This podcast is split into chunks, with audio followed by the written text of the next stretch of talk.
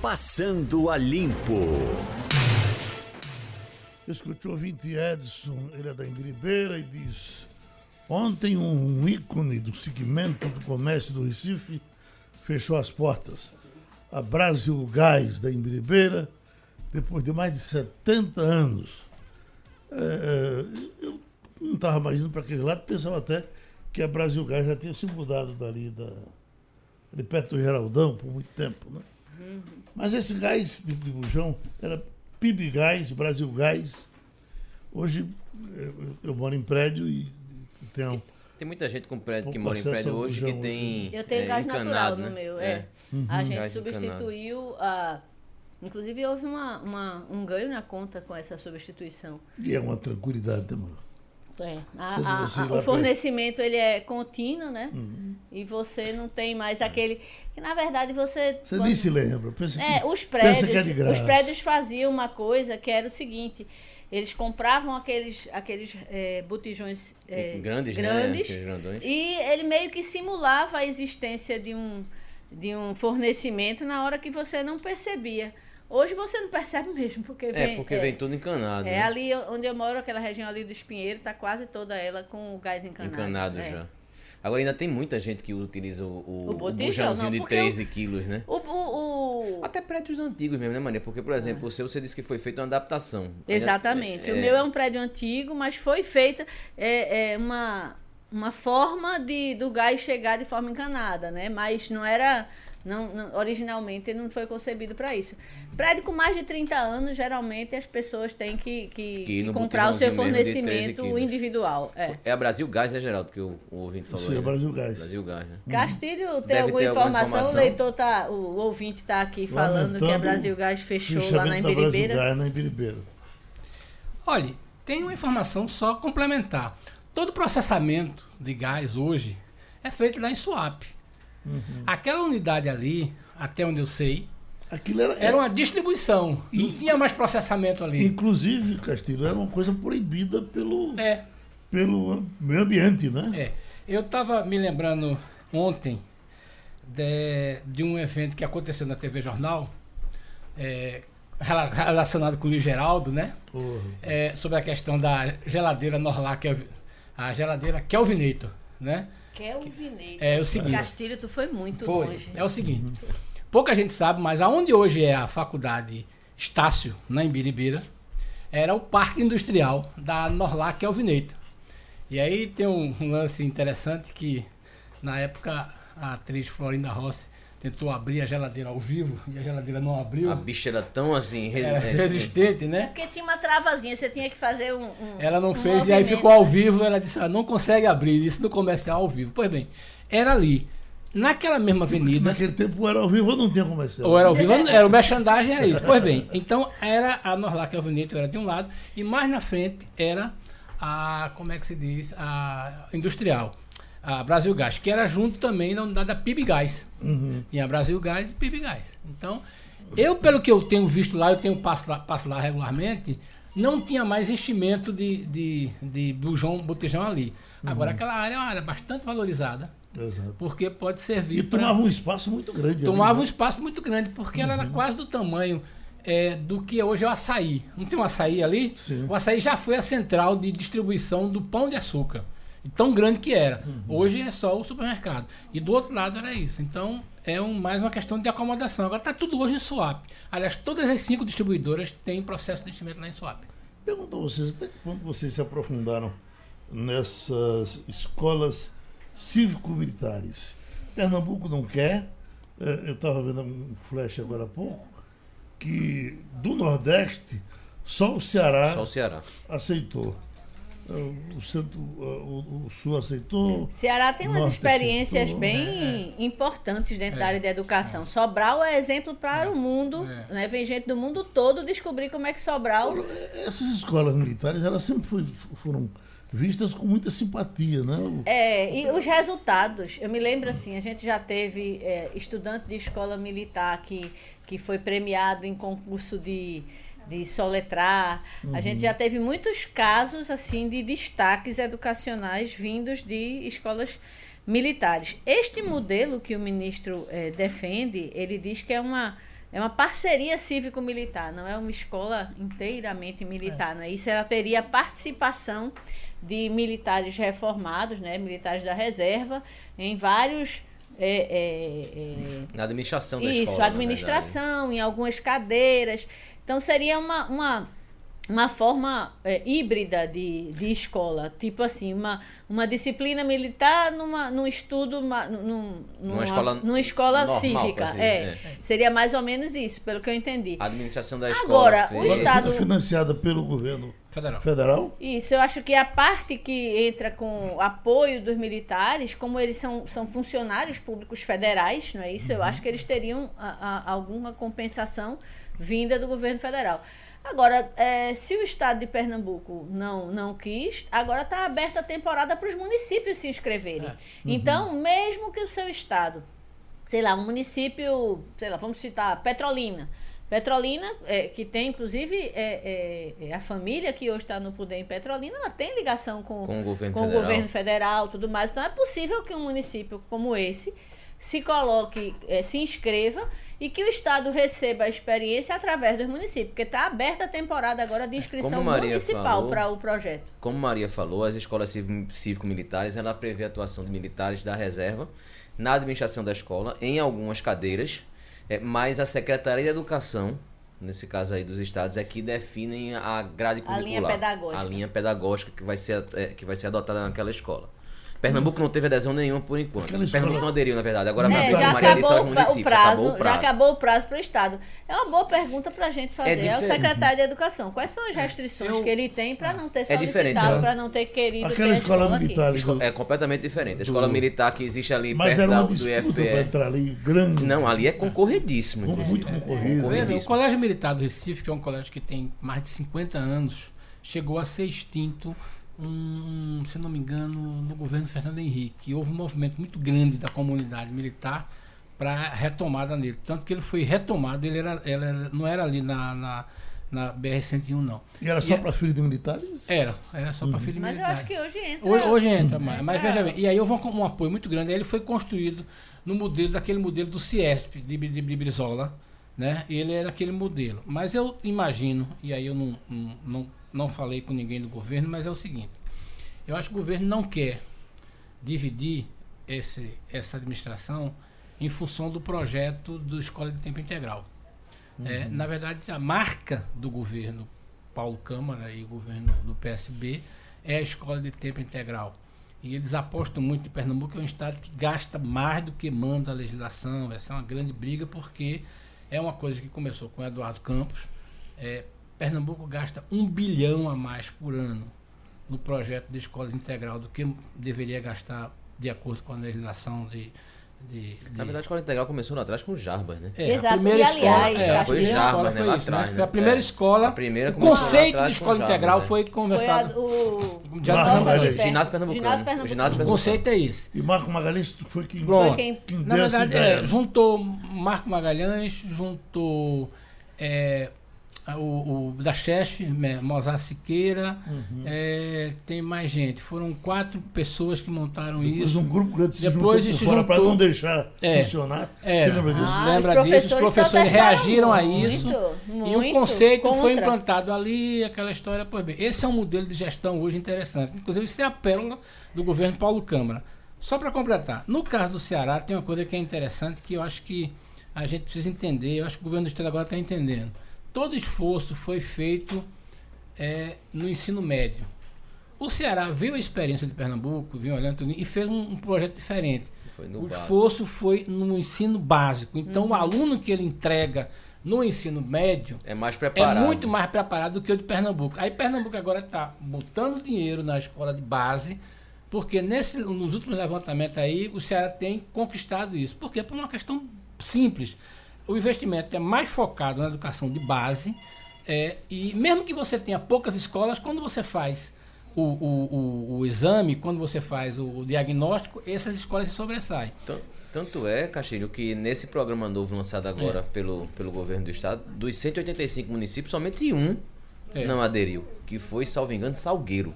É. Né? Foi o único que não aderiu. O resto, todos os outros aderiram para receber incentivo financeiro é. e atingir metas e você melhorar a educação básica. É, é porque eu... realmente existia um gap e você não preparava O o, aluno é ensino ruim, médio, é, é. mas Eu não sou- preparava para chegar Eu sou de nele. opinião que toda, assim, como não existe uma fórmula única para É. todas as pessoas, para todos, a educação ela não é uma coisa única. A gente, a gente é acostumado a achar que todo mundo aprende do mesmo jeito, que todo É. mundo estuda do mesmo jeito.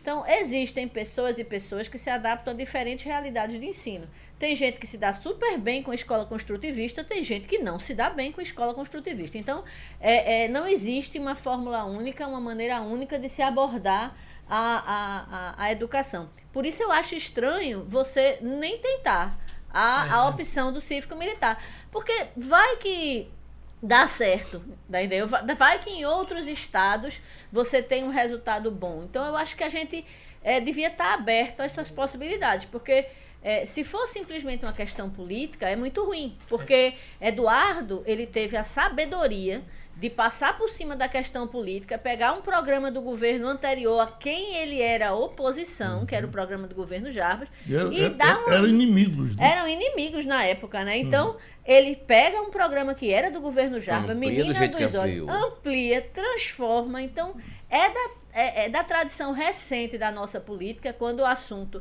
transcende é, é, e, é, e é de extrema importância para a população, como é o caso da educação, é da tradição política recente que as, pessoas, que as experiências sejam aproveitadas. Eu acho estranho nem tentar. Pode ser que, que até nem dê certo, porque não, não, não, não existe, como eu disse, uma fórmula mágica para a educação nem para nada no mundo. E principalmente no mundo que a gente vive, ultra conectado, aí é que não tem mesmo fórmula mágica para nada. Tem gente que aprende sozinho, sem nunca ir na escola, melhor do que quem está sentado no banco da, da, da escola.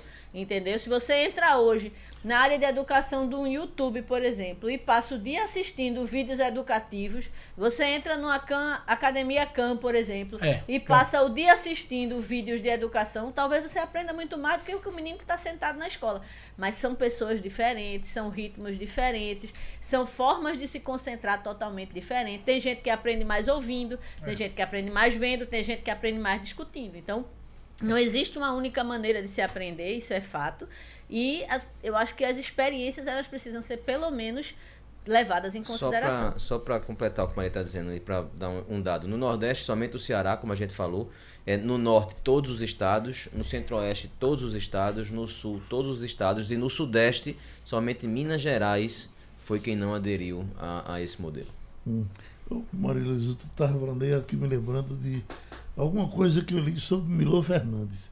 Que ele era autodidata e que ele, quando estreou na- na- no, no jornal, já foi para corrigir textos em inglês. Já pensou? Mas essa história de ser autodidata, eu tenho, eu tenho um amigo que ele descobriu, por um mero acaso, que toda a aprendizagem dele é auditiva. Uhum. Ele não consegue ler um livro. Mas se ele pegar um audiobook, ele escuta e vai, vai ler, entre aspas, muito mais rápido do que eu, você ou qualquer um que está aqui. Então, resultado, ele, ele conta que ele precisou fazer um trabalho, que ele tinha que ler toda a, a série de Tolkien, né? Que são livros dessa grossura. Em uma semana ele tinha ouvido todos. E ele já estava dando aula a todo mundo. Espera aí, gente, a gente ainda está lendo e ele já tinha. Então existe muita diferença de a forma de aprendizado. aprendizado. Milo provavelmente era uma pessoa com a capacidade de se eh, de autodisciplina absurda. É, e né? você tem Não um é exemplo, fácil. só para finalizar, do sucesso das escolas EAD, né, que é a educação à distância, que vem crescendo muito, né, virou um negócio altamente lucrativo para as Superou a quantidade, superou a de- de, quantidade. alunos, a gente deu uma É. matéria na semana passada. E aí tem uma coisa que é interessante no jogo de EAD, é o seguinte, ou você está interessado ou você não entra. Então é o seguinte, ninguém entra para fazer gracinha no ensino à distância. Então, é por quê? Porque é o sujeito que aprende junto, sozinho e sem a presença de aula. Então, ou o cara entra ou ele não entra. Então, é como se diz, a desistência é zero, porque o sujeito só pode, é próxima de zero, porque o cara só sai quando não tem tempo mesmo, mas não tem aquele cara de ficar no fundo da sala, não tem aquela onda de brincar, porque é AD, ou o cara vai para fazer ou não entra. Eu fui para Istambul, na Turquia, e o nosso guia falava português bem melhor do que a gente. que coisa impressionante. Você é turco? Ele disse, sou. Nasci aqui, moro aqui, vivo aqui. Eu digo, mas vem cá, E esse português, você aprendeu como? Isso pela internet. pela internet. A reforma da Previdência, nessa passagem agora pelo Senado. Nós estamos com o deputado Daniel Coelho. Deputado, eh, eh, foi desfigurada de alguma forma a reforma passando pelo Senado? Deputado? Oi. Oi, está ouvindo? Agora sim. É, bom dia. Bom dia. Geraldo, para todos da Rádio Jornal e, e aos ouvintes. Olha, você teve uma modificação é, em um item é, supressivo, que foi a questão do abono salarial, e que inclusive não era tema previdenciário. A gente sabe que o governo, quando enviou a proposta, enviou com diversos temas que não eram relacionados à Previdência. É, esse era um que tinha sobrevivido à votação da Câmara, é, mas que não tem a ver com Previdência. O abono salarial não é pago pelas contas previdenciárias, ele não tem relação direta com a Previdência e foi retirado agora no Senado e não considero de forma alguma é, que ela tenha sido desfigurada. É, inclusive, mesmo tendo apoiado a reforma e achando que ela é importante para o país, quando o texto passou na Câmara, eu tinha já votado, inclusive, para que esse ponto fosse retirado. É, na Câmara nós perdemos, o Senado formou-se maioria. Então, é, não considero de forma alguma desfigurar. O governo fala numa perda de economia, mas é uma economia não relacionada às contas previdenciárias. O abono não era pago pela conta da Previdência, ele é uma outra conta relacionada a, a um, a, ao bônus, né, esse abono que o trabalhador de até dois salários mínimos recebe do país. Então, não considero de forma alguma que ela tenha sido desfigurada e o mais importante, na verdade, é ela ter sido aprovada em primeiro turno. A gente espera que seja concluída a votação no segundo turno para que a matéria seja funcionada. Diogo? Deputado, bom dia. É, a, gente, a, gente, vê no Senado que demorou um pouco, né? A gente já está querendo ou não no mês de outubro e agora que vai passar pelo Senado segundo turno. Mesmo assim, foi aprovado ontem, no mesmo dia, na CCJ, depois no plenário no primeiro turno. Mas agora já se fala dia 10, já se fala dia 15 e os senadores fazendo uma série de é, é, barganhas, vamos assim dizer, tentando pressionar o governo de alguma forma para poder aprovar logo em segundo turno e a reforma da Previdência entrar em vigor. Chega a assustar ou chega a, a, a, a causar algum tipo de temor essa demora que está acontecendo para poder a reforma da Previdência vir realmente a vingar? Olha, é evidente que é, não é bom, porque, inclusive, acho que o debate mais quente, ele já passou, você, é como se você já tivesse tido desgaste e não tem benefícios. É, eu escuto em alguns momentos, até alguns analistas e a população de forma geral, ah, passou a reforma da Previdência e não estou vendo a economia girar. Ela não passou ainda, ela não foi aprovada e você não pode querer os efeitos de uma reforma antes dela virar lei.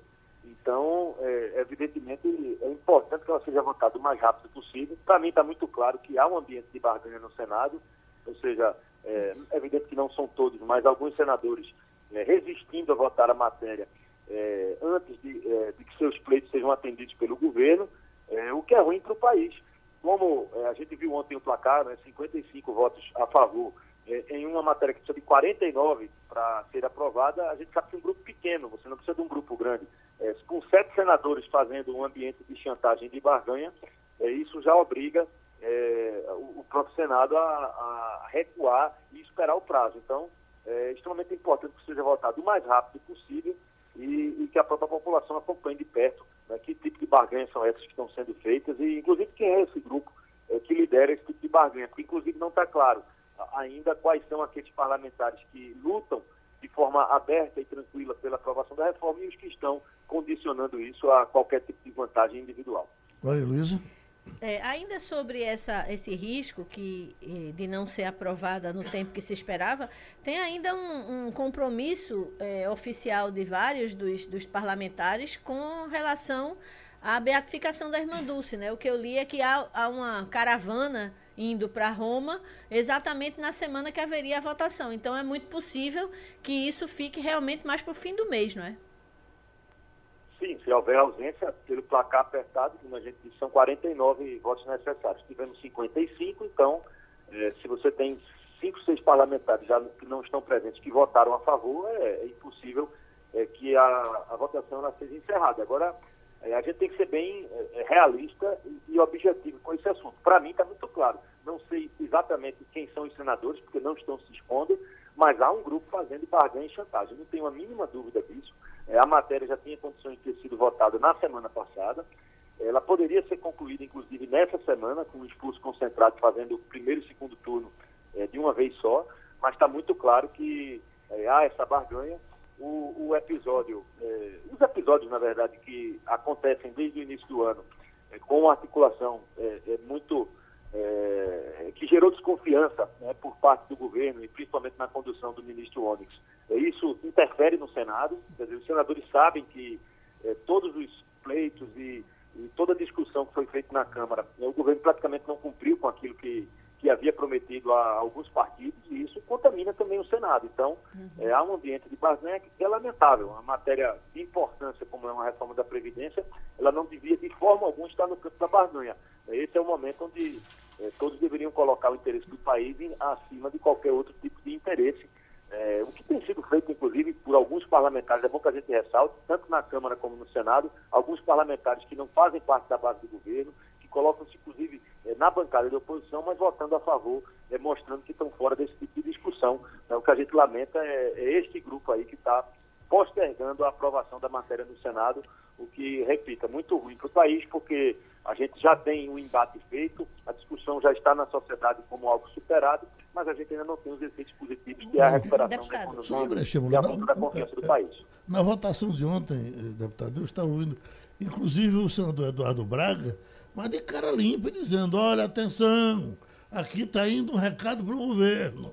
Na, é na base do o dá ou desce. Major Olímpio falou isso também. Uhum. É, eu ia, eu ia até perguntar, dentro dessa linha de possíveis recados para o governo, há outros destaques a serem votados. A partir de 11 horas da manhã, a sessão extraordinária começa, é, porque exatamente por conta da votação da madrugada, em que a, a parte do, do PIS, né, o pagamento do abono do PIS, foi negado, né, a redução do, do, do limite daqueles que têm direito de receber o pagamento anual do abono do PIS.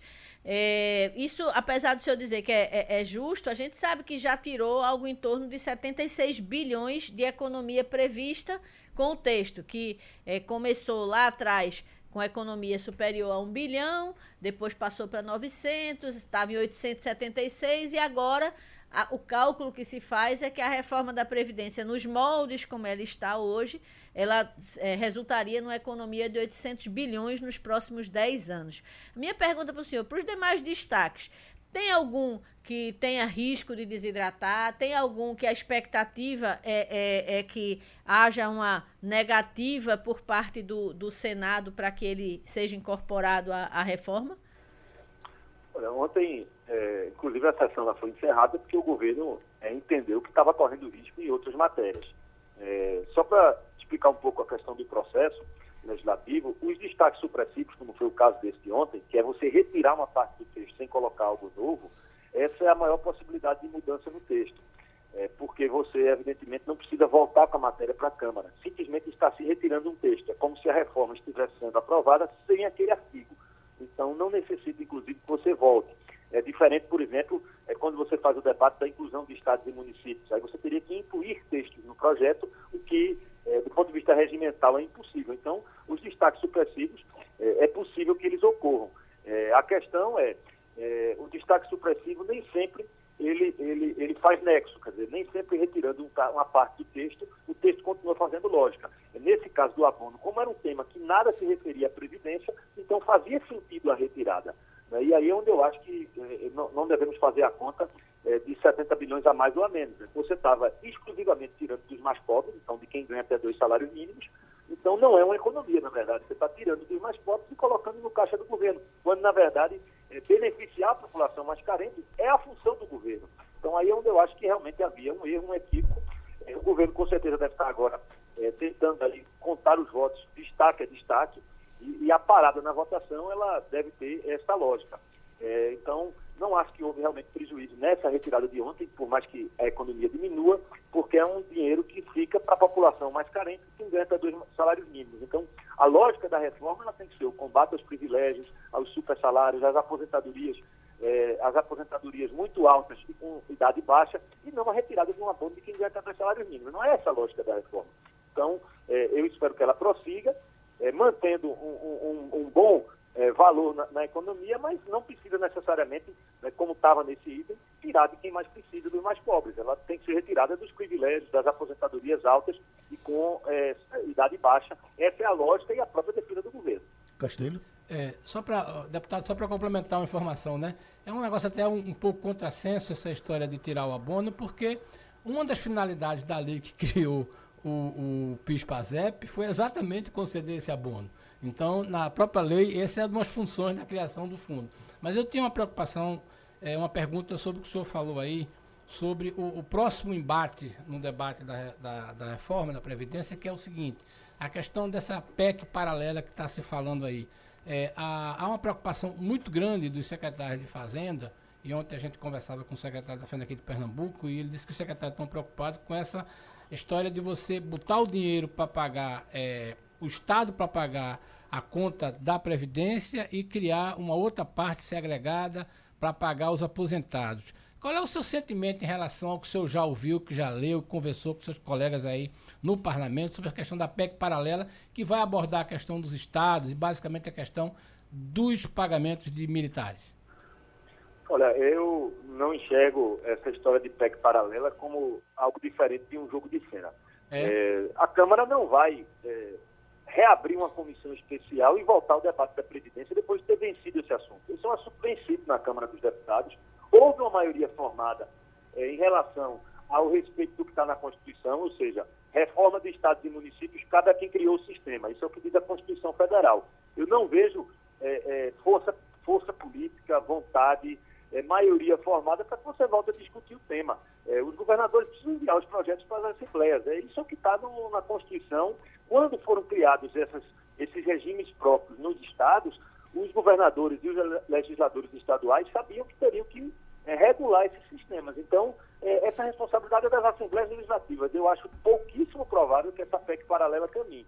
As mudanças reais possíveis é como a que aconteceu ontem, é você retirar parte do, do texto é, colocar novos itens numa reforma, eu acho muito pouco provável, até porque após a aprovação da reforma, toda a pressão eh, e o debate da sociedade estará em torno eh, da reforma tributária. Então, acho pouquíssimo provável, alguns senadores querem se posicionar com o envio dessa PEC para a Câmara, mas eu não consigo enxergar ela, ela prosseguir. Inclusive, o próprio governo federal eh, não irá fazer o esforço para que para que essa PEC seja aprovada. Quem tem que se esforçar e se dedicar a partir desse assunto são os governadores. E é muito mais fácil para um governador fazer essa ação numa Assembleia Legislativa do que fazer essa ação no Congresso Nacional é, com a bancada federal. Então, é, é, eu acho que é, é, muito complexa essa operação da PEC paralela e eu, particularmente, pelo que eu tenho ouvido falar é, dos líderes é, que compõem a Câmara dos Deputados, eu acho que ela não vai muito longe e, e, termina ficando mais como uma simbologia de uma posição de alguns senadores do que, na prática, de uma possibilidade de mudança. vai ficar para as Assembleias essa questão das reformas estaduais. O deputado Daniel Coelho, só uma coisa meio óbvia. A, a para entrar em prática, para começar a valer definitivamente essa nossa reforma, não vai depender da, da, da, da, PEC paralela. Quer dizer, surge amanhã a ideia da PEC paralela, ela começa a discutir e espera para juntar as duas. Não tem mais isso, né? Não, o que eles. É, a, a ideia da PEC paralela é, inclusive, é, para não prejudicar a reforma, ou seja, uhum. é, as ideias que eles querem acrescentar ao texto, eles estão fazendo uma outra PEC, os senadores estão apresentando uma outra PEC, que começaria sua tramitação do zero. É, esta aprovada na Câmara e ontem aprovada no Senado, ela começa a valer no momento que ela é concluída no Senado e sancionada pelo presidente. Então, uhum. É, a partir daí, a, a, reforma está valendo e a PEC paralela, como o nome já diz, corre em paralelo, ou seja, é um processo que vai começar do zero. Por isso eu acho que é muito difícil ela progredir, porque a própria Câmara ela já encerra o seu ciclo de debate sobre a Previdência e recomeçar esse debate, formar comissão especial. Então, a PEC paralela teria que passar por todos os trâmites que passou a reforma da Previdência desde o seu primeiro momento. Então, é, é, a, a, reforma ela fica valendo e a paralela vai ficar, como qualquer outra matéria, tramitando é, dentro do Congresso. É, Para ela realmente avançar, ela precisa ter maioria é, em seu favor é, é, desde o início de formação de comissão especial, que é, é evidentemente, é, pelo voto do presidente da, da, da, própria matéria na Câmara, essa maioria não existe. Então, é, é, talvez se houver um engajamento muito grande né, dos partidos mais à esquerda, do PT e do PSD, né, em favor dessa PEC paralela, ela possa sair do canto, mas é muito pouco provável que esses partidos saiam é, do campo da demagogia, que é onde eles estiveram ao longo de todo esse debate, inclusive negando a necessidade da reforma. Então, é, ela fica valendo é, a partir da aprovação no Senado e o que é PEC paralela começa a tramitar do zero, com necessidade, inclusive, de formar comissão especial, convocar audiência pública e fazer todos os debates que ocorreram. É, só para a gente né, relembrar, a PEC da Previdência ela começou a tramitação no início do ano e, e pelo que a gente está sentindo, demora ainda um mês, talvez, ou mais 20 dias para ser concluída é, em definitivo. Então, uma matéria que demorou oito a nove meses, com maioria formada e vontade política a favor. Imagine com tudo isso contra. Então, a chance é muito baixa. Pronto, a gente agradece outra vez ao deputado Daniel Coelho pela sua contribuição com o Passada Limpo. Ó, Castilho, no seu mundo da economia isso acontece com tanta frequência, mas para a gente que vem de fora, quando vê isso, fica tão triste. Olha. Em recuperação judicial, Forever 21 vai fechar 350 lojas. Isso é um grupo estrangeiro, né? É. É, Moda e Companhia tem 800 unidades no mundo. Vai fechar 350. É, o, os analistas dizem que a Forever cresceu rápido demais é, em mercados que ela não dominava a, a, a, a, situação. Tem uma concorrência de outras redes e não se preparou para esse novo mundo. Então, era uma loja charmosa. É, eu só consegui entrar numa vez numa dessas lojas, mas é bem interessante. Agora, é, o, que, o que é curioso é o seguinte: é que os executivos dizem o seguinte: olha, não dá para mexer nisso aí, então vamos torar. Eu estava vendo outra questão de uma situação um, um interessante, o seguinte, como é que o, uma empresa de alimentos chamada Girafas, uhum. que teve, não teve é, próximo da recuperação judicial, mas os gestores disseram assim, olha, vamos rever toda estratégia porque tem pontos que não está funcionando. Pois bem, eles passaram dois anos mudando. Às vezes eles que mudavam a loja de uma rua para outra e a situação melhorava.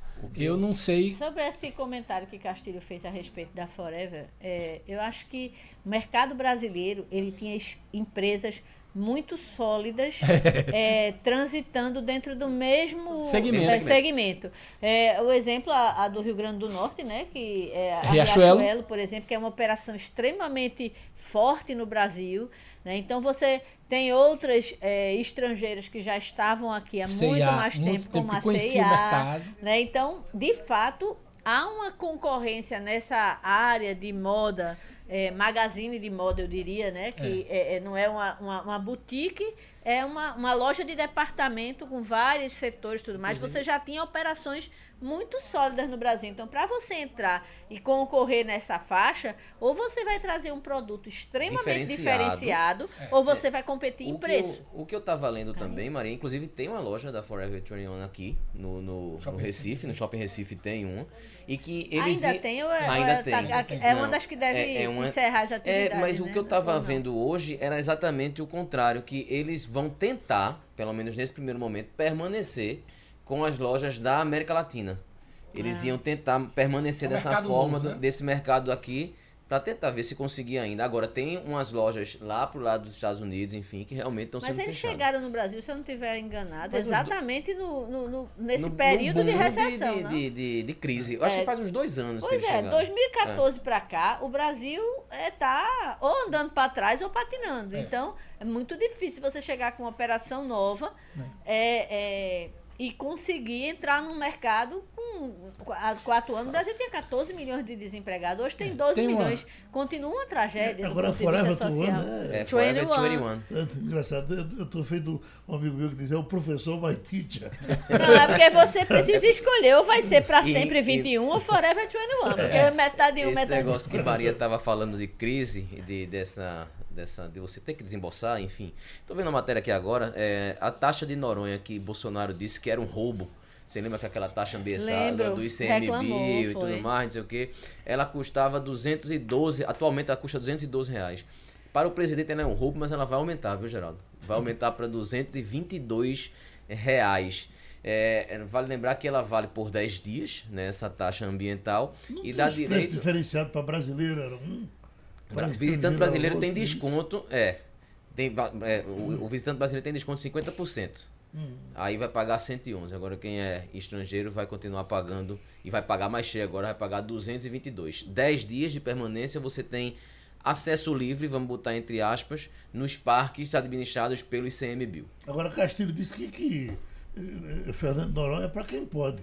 Quem não pode vai ser o farofeiro em Itamaracá. Exatamente. Não é bem assim. Que é ilha, É, eu acho o seguinte, é eu mais acho, barato. eu acho o seguinte, eu acho que o turismo em Fernando Noronha tem que ser uma coisa muito disciplinada.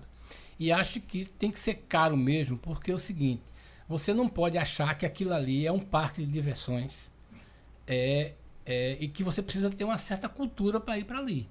Eu acho que é preciso ter muito cuidado. Eu acho que tem, é, eu acho que não é, não gosto da ideia de liberar Fernando Noronha para Libera geral, né? Libera ser, geral. não. Eu acho que é isso aí. Por exemplo, só para Eu- completar, um, um- a questão de que você. Agora, uma coisa que me assusta muito é o seguinte: é como os custos de Noronha é, são altos. Absurdo. Por quê? Porque exatamente para atender esse público AAA, a população paga mais caro. Mas eu não gosto da ideia A de gente- liberar geral para Fernando A Noronha. gente não. deu uma Eu matéria de, dizendo que uma Coca-Cola lá era 600% mais cara É, nós demos matéria ontem no É. Jornal do Comércio falando dessa diferença do Aí preço. quem é punido é a população. Eu acho que assim, é, você tem que cobrar uma taxa da administração realmente, porque senão vira uma confusão, vira uma zona. É para chegar em Fernando Noronha já não é tão fácil, porque você tem que ir, você tem que gastar com passagem aérea. O que eu questiono de Fernando Noronha é que essas taxas não são revertidas para a melhoria de infraestrutura da ilha. Essa taxa aqui é do ICMBio, ok, é 212 reais agora vai para 222, você paga por 10 dias. Fora isso, você tem a taxa de permanência na ilha, que é cobrada diariamente. E aí vai para a administração estadual. É, são muitas taxas e a, a infraestrutura que existe em Noronha para receber as pessoas é muito ruim. É. É, É, muito com ruim. relação à ocupação humana, a primeira coisa que tem que se lembrar é que Fernando Noronha não tem água. Fernando Noronha não tem uma nascente. Então, a única forma de, se- de- de ter água lá é quando chove ou se você levar do continente. Então, óbvio que um lugar que tem uma restrição hídrica desse porte tem que ter uma, uma, é, uma população extremamente controlada. Não pode liberar geral, senão o povo vai morrer de sede É, lá. isso. é. É a Isso. primeira coisa. A segunda, ela tem, do ponto de vista ambiental, algumas peculiaridades que precisam ser preservadas. É, é, é, o meio ambiente de Fernando Noronha é muito é, frágil do ponto de vista do equilíbrio. Então, por exemplo, é, inventou levar um lagarto para lá, Foi, porque o lagarto comeria os ratos que tinham chegado nos navios. Fernando Noronha não tinha rato. Aí começa a chegar navio, chega rato. Aí começa a comer os ovos dos- das aves. Aí leva um lagarto para comer os ratos. O lagarto simplesmente se tornou uma Endêmico. praga em É, Fernando não, praga é o Noronha. que mais tem, o são teju aqueles- os é uma praga. É, então, assim, a- a- a- a- os animais que tinham lá começaram a desaparecer por conta da introdução de um animal que era totalmente estranho à ilha. Então, Noronha, ele, Teve na ele- vegetação também. Aquela, aquela planta é, gitirana que foi Isso, levada daqui para tirar, para impedir a, a- é, o vento dava muito forte da areia. E Aí a- virou a, também a, uma praga. A, plan- a a planta Então, tudo que endêmica. você mexe num, num ecossistema tão é, delicado, você provoca é, é, efeitos. E assim, você tem que olhar que a costa do Brasil tem muito poucas ilhas. Fernando Noronha é uma das poucas que você tem habitáveis, né? Porque você tem outras que você não tem, é São tipo menores Abrolhos, né? É, é São Pedro e São Paulo que não tem nem como. Eu achei tão curiosa essa é, Macau, é uma, é uma ilha, é uma ilha eh, com administração holandesa que você vai a partir do Panamá. E, e quando eu cheguei lá, qual, qual é o principal prato daqui? Você anda, anda pela rua, você chama teju, eu chamo camaleão. É. Que lá tem até taiguana, tem outro nome, ta, ta, Que é, é... iguana, né? Iguana, não? Iguana. Iguana. É, aí eu- o cara disse, é, é esse aí. Agora pela rua, você vai andando, o cara pega, uh, joga no, no- no- joga no fogo, cozinha e você come. Todo mundo pode comer. Comer esse é, Geraldo. Não, não comi não. Não. Mas eu- que coisa que eu comi quando eu passava fome, eu não, gosto, eu não quero comer de novo. Agora eu quero uma cabidelazinha. Ah, entendi. Olha, deixa rapidinho aqui um- uma, uma sugestão. Aliás, uma explicação que está dando aqui. O Nelson do Casal olha, cada aluno do colégio militar custa ao país três vezes mais do que quem estuda em escola pública regular. São 19 mil por estudante. Isso não é muita coisa. São 19 mil por estudante por ano. Ah, gasto pelo Exército nas 13 escolas existentes.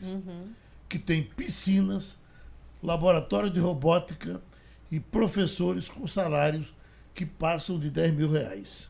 É, é, só lembrando que o projeto do governo não é de escola militar, é uhum. de escola cívico-militar. É uma uhum. escola com toda a estrutura pedagógica da autoridade local, no e caso o governo, militar. e a, a gestão uhum. e a disciplina a, por, com base na eh, sendo exercida por militares da reserva. Então é um uhum. modelo diferente, provavelmente não teria e, tanto que o, o que a gente estava lendo aqui é que o governo pretende gastar em cada escola para adaptar o sistema cerca de um milhão de reais por escola para fazer a adaptação a esse novo sistema.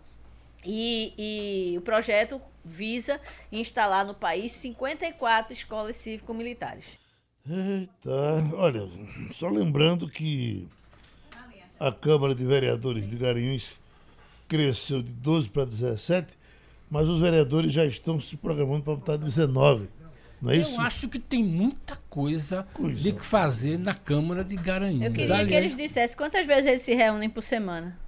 Depois que é uma vez ou duas. É, é, é essa coisa. Precisa de mais gente, que é para ver se fica uma vez só por noite, mês, né? Antes, veja bem, tem uma coisa que eu acho que. Ah, eu já vim falando aqui e venho comentando isso. Em algum momento, a Constituição brasileira vai ter que ser revista nessa questão do percentual que é passado por legislativo e por demais poderes. Certo? Já é uma briga muito grande, já está no Supremo uma briga de alguns estados querendo é, é, é, é, resumir o, o percentual. É, e veja bem, isso acontece do governo federal até o município. Então, por exemplo, o prefeito tem que mandar o dinheiro para lá, o cara recebe no dia 20 e não sabe com que gastar.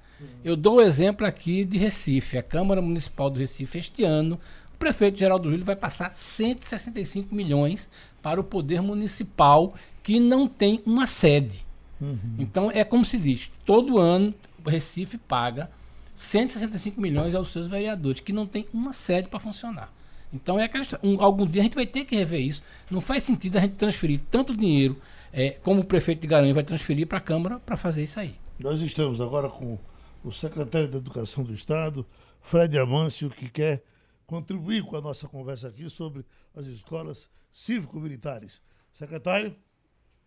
É, bom dia, Geraldo. Bom, bom dia. dia, como vai? Tudo bem? Estou sob controle. Oi, Malu, vamos conversar com ele? Sim, a gente, a gente abriu Passando a Limpo hoje falando exatamente sobre o projeto da, é, das escolas cívico-militares, que 54 devem ser instaladas no ano que vem. E no, no Nordeste, na região Nordeste, apenas o estado do Ceará se candidatou a receber uma dessas unidades. A gente queria entender por que, que Pernambuco não é, se candidatou, quais são as restrições, ou, ou, ou, que, por que motivo o Estado de Pernambuco preferiu ficar fora desse projeto. Na realidade, um primeiro ponto importante é que a nossa decisão, é, Maria Luísa, foi tomada para este momento, ou seja, você entendeu que neste momento nós ainda temos muitas dúvidas e não está claro para a gente qual é o modelo de funcionamento né, desse projeto de escolas é, cívico-militares. É importante destacar, a gente está falando muito do Nordeste, né, mas em outras regiões também teve estados tá certo, que não aderiram, tá certo? O estado do Rio de Janeiro não aderiu, o estado de São Paulo não aderiu, o estado do Espírito Santo. Então teve outros, outros estados é, que também não aderiram neste momento. Né, não necessariamente uma coisa Quais são as dúvidas, o ponto importante é Um ponto importante para destacar é que escola cívico-militar não é escola militar, tá? Nós, inclusive, aqui em Pernambuco, temos escolas militares do governo do Estado. Né? Nós temos dois colégios da Polícia Militar, né, que tem um funcionamento muito interessante e tudo mais. Escola cívico-militar é uma proposta relativamente nova. Existem algumas poucas escolas né, em alguns estados, né, algumas em Goiás, algumas no Amazonas, né, uma coisa que não existe na maior parte dos estados ainda. Às vezes não tem ainda evidências, não tem ainda estudos que indiquem que isso que é este tipo de modelo. Novamente, não é uma escola militar, é uma escola cívico-militar que ele efetivamente traga resultados para os estudantes. E tem muitas dúvidas sobre como é que vai ser o funcionamento da escola, né? sobre quem é responsável pela gestão, né? como é que funciona, como se dá o processo de seleção é, desses profissionais que vêm das Forças Armadas, como eles interagem com a equipe de professores, a rede, tá certo? Quem efetivamente dá a determinação. Secretário? É, o, o telefone está cortando. Secretário. A gente está com problema É, cortou, a gente técnico, um né? problema Não está técnico na- conseguindo. Vamos tentar de Não está novo? conseguindo. Tentar A gente vai tentar de novo ligar para É. o secretário Frederico Amâncio, porque por algum motivo cortou a, a ligação, a gente não conseguiu ouvir a- as considerações dele. Ele deve estar em movimento, Essa, será? essa, ele disse que a gente tem duas escolas, né? Da, da- desse Da estado, na Polícia Polícia Militar, Militar. não é isso? São, são. Tem uma que funciona inclusive aqui no Derby, É. né? Ali é. próximo a. a, a Onde foi a antiga escola técnica? Isso, isso. Agora, ele, ele, ele ia, voltar? ele ia Não, falar né? a respeito das dúvidas, É, né? Quais a- seriam essas dúvidas que eles, que eles Pelo teriam? que eu entendi, a principal é como é que seria a seleção dessas pessoas que trabalhariam na escola, né, que estariam e como é que seria a relação coisa- dela com a equipe, a, Uma- a equipe corpo técnico de professores. Uma coisa interessante também saber, Maria, para a secretária, caso a gente consiga restabelecer o contato, é se há uma conversa entre os secretários de É. educação de cada um dos estados para saber se eles comungam dessa mesma Vamos ideia de, de, de- de dúvidas, essas coisas assim. É, uma ele, ele começou Ele tá- falando. já que tá- algumas- já tá Voltou na ouvindo, viu? linha? Ah, tá. Pois não, secretário, pode continuar. O senhor estava falando exatamente quais são as Então- que o, o, o senhor tem com relação ao projeto. É, não, não apenas eu, né? Na realidade, nós, assim, porque não, não foi uma decisão do secretário da Educação. Eu conversei, eu conversei especialmente com a minha equipe, né, para a gente estudar, estudamos o coisa. A gente ainda tem muitas dúvidas como é o funcionamento da escola. Mudar a estrutura de uma escola é uma, é decisão muito importante, até porque isso pode dinâmica da escola. Isso não é qualquer mudança que transforma a escola numa, escola melhor. Nós temos muitas dúvidas. E sempre eu estou destacando novamente. O Nós senhor, estamos falando de escolas militares. Nós temos escolas militares aqui no estado. Nós temos dois colégios da polícia, um aqui no Recife e em Petrolina. Civil militar é uma coisa nova, né? Tem pouco. Estamos sem sorte, secretário. A, a ligação não, tá, não, não, não pegou bem.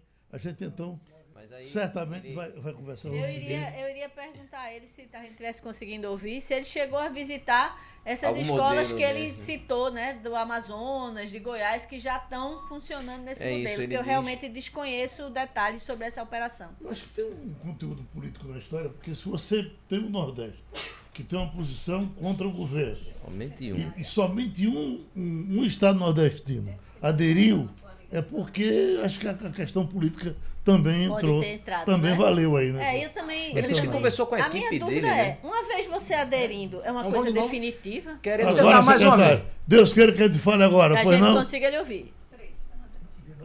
Vamos ver. Agora sim? Estou te ouvindo, Geraldo. A gente é que não lhe ouve. Vamos, vamos falar, secretário. Pronto. Agora- Então, assim, novamente. Então, Agora tá nós, fora. nós, eu estou até repetindo novamente, tá? É, escolas. é, escolas, é, essa proposta é uma proposta nova, na realidade, né? Não é uma escola militar. Nós conhecemos escolas militares, nós temos aqui no estado de Pernambuco, como eu já destaquei, dois colégios da polícia, né?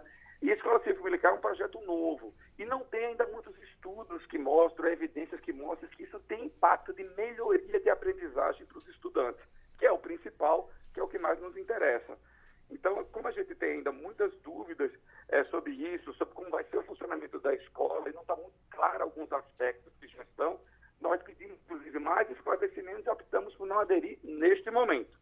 Ah, certo. É, o, secretário, o senhor teve a oportunidade de visitar alguma dessas escolas que o senhor citou aí, que o senhor disse que acredita que é Amazonas e Goiás, Goiás? acho que tem algumas. É, o algumas senhor já teve a oportunidade de visitar para ver como é esse funcionamento? Não, era um, é, um- é como eu te disse, era uma coisa relativamente nova, né? Esse programa foi lançado, na realidade, pelo Ministério, né, no dia 5 de setembro, e ele deu até o dia 27 de setembro, tá entendendo? Pra gente poder... Mas era definitivo, tipo, uma vez aderisse, não podia desistir se não estivesse dando certo, alguma coisa desse tipo? Ou- Aí, aí isso é um ponto super importante, Maria Luísa. Escola não é um lugar para você fazer experiências. Escola, você tem, antes de você mudar a dinâmica de funcionamento da escola em respeito aos estudantes, às famílias, nós temos que estar muito seguros de que é um modelo que está certo, entendeu?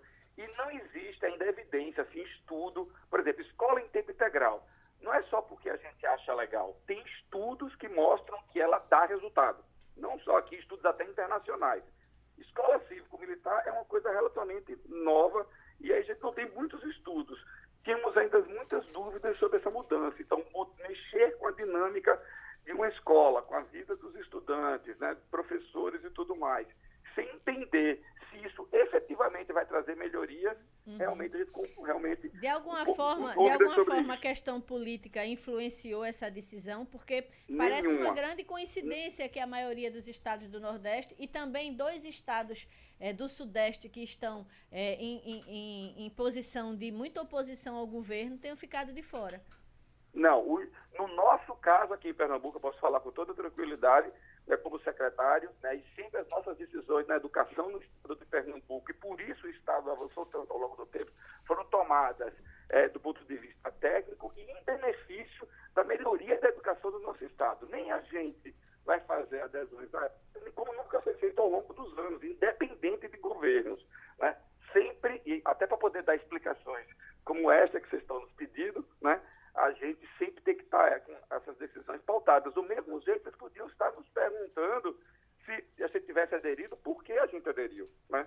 E eu não podia dizer que a gente tinha aderido só porque é, é uma proposta que está posta. Tá entendendo? É muito importante a gente ter segurança de que efetivamente traga resultados positivos e a gente poder avançar.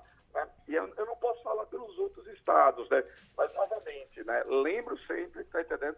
Que é, pode até ter alguns estados que tenham tomado alguma decisão por questão política, não posso tratar sobre outros estados, mas garanto que aqui em Pernambuco, e quando, e quando se a gente entender e tiver segurança que é um projeto que efetivamente traz melhoria de aprendizagem para os nossos estudantes, né, a gente com certeza vai avaliar isso. Tanto que antes do lançamento, né, vocês pouco tinham ouvido falar, ou até nenhum, a maior parte das pessoas sequer tinha ouvido falar sobre escola cívico-militar não é verdade? Uhum.